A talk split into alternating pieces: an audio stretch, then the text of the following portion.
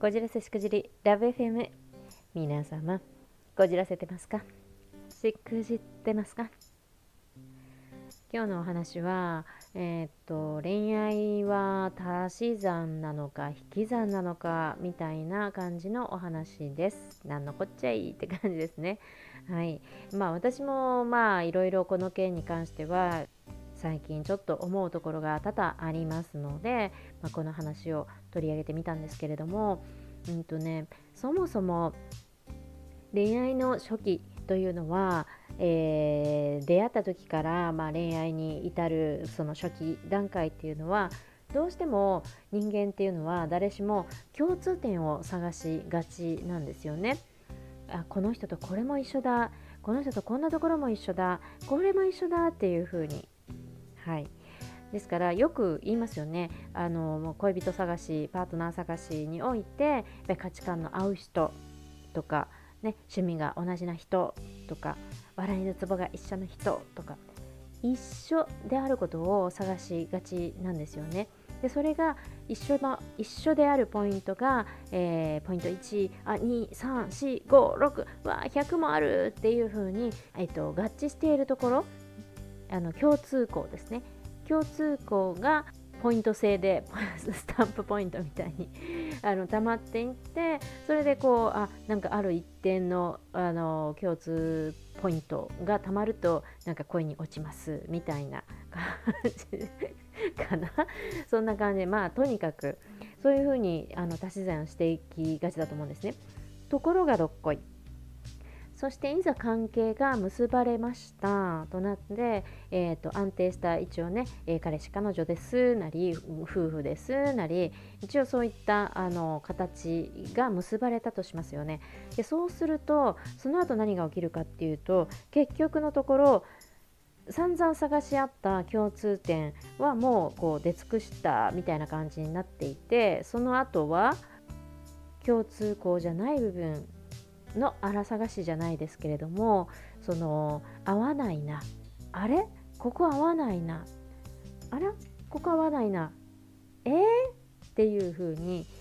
後からそのネガティブポイントというかまあネガティブじゃないんですけど本当はね。合わないからといってネガティブっては感じない方がいいんですけれどもずっとこう合うところばっかりを探してきたがゆえに合わないイコールネガティブマイナスなポイントだ悪いことだ私たちにとってという風な感じでこう違いを見つけただけでネガティブなことに捉えてしまってこうなんかえこんなに合う人だったのにここが合わないなんておかしいなんでここが一緒じゃないのっていう風に思ったりだとかうんなんか自分はこう思ってるのになんでそれをそう思ってくれないのかと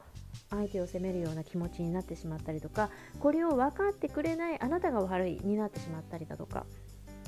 っていう風にあのなんかその違いを見つけた途端にそれが悪者になってしまうというのが最初のその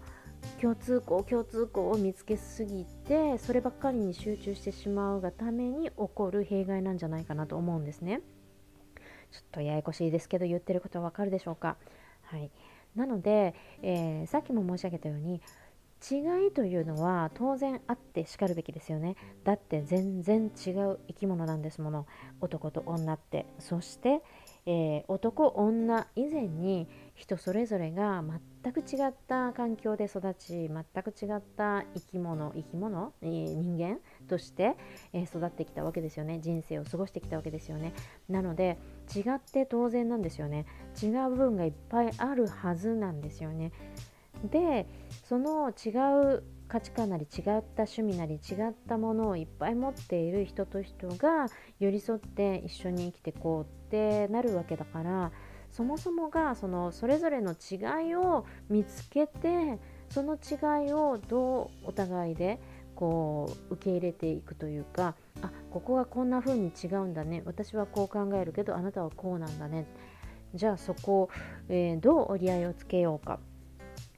違うことは決して悪くないと。違って当たり前。で違う部分をどう折り合いつけるのか。あ私はここは違うけど別にあなたにこの部分は譲れるよ全面的に。ってするのか。でまた違った部分ではあここは私もうん違いをやっぱりね自分の違いを譲れないんだと。でそうするとうんどうしようか。お互いのじゃあ真ん中の妥協点を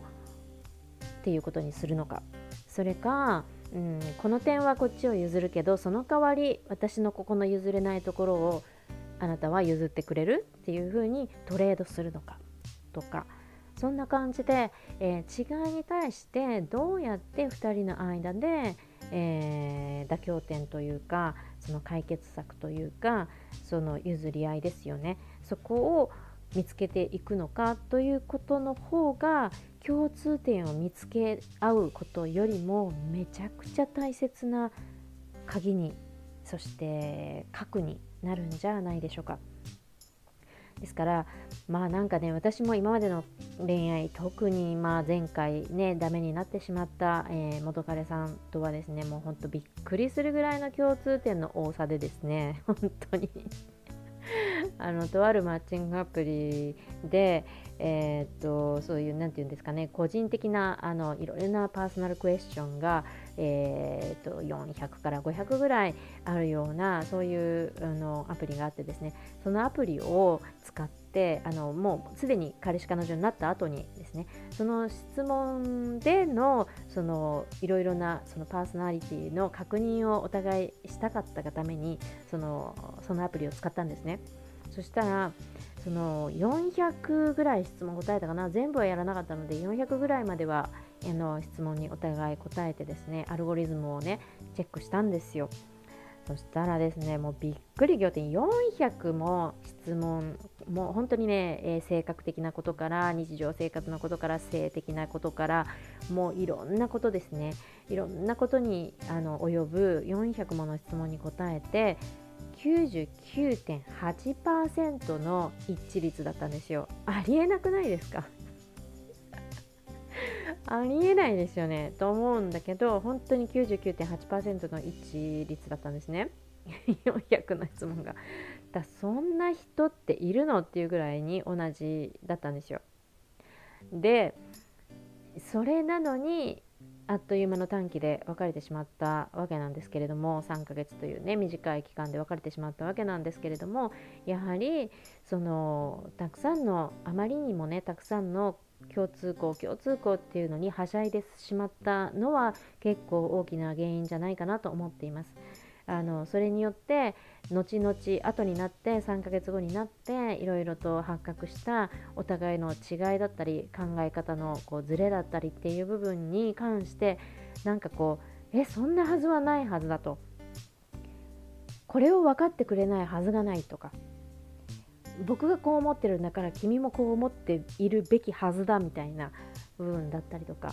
そういうふうに違いを受け入れられないという事態が起きていましたね。結局それで学んだことというのがあのどんなにあの合うね合うねの合うねポイントがこう99.8%みたいにねあの尋常じゃないぐらいに合うねポイントが高かったとしても結局その一つの合わないポイントその違いですよね。価値観の相違であったりとか考え方の違い。それを受け入れ合えないとか許し合えないとかお互いに妥協点を見つけ出そうというスタンスになれない人同士では結局うまくいかないってことなんだなということなんですね。なんか人って割とこうみんなこう合うポイントのどれだけ合うのかっていうことばかりに意識がいってしまいますけれどもそのさっきから言うように合わない部分はあって当然なんだからじゃあその合わない部分に関してどう対処するっていう2人なのかということですよね。もう合わないことに関してただ不満を募らせるのか合わないことに対してもう受け入れられないって喧嘩になるのかそれとも合わないところ違いはたくさんあるけれどもそれを一つ一つ全然こう突っぱねるでもなく、うん、怒り出すでもなく合わないねって切り捨てるわけでもなくその合わなさをどう2人で折り合いをつけるのかっていうのをいちいち考えるという姿勢である人であれば逆に言えば合うねポイントがそんなに高くなくてもむしろ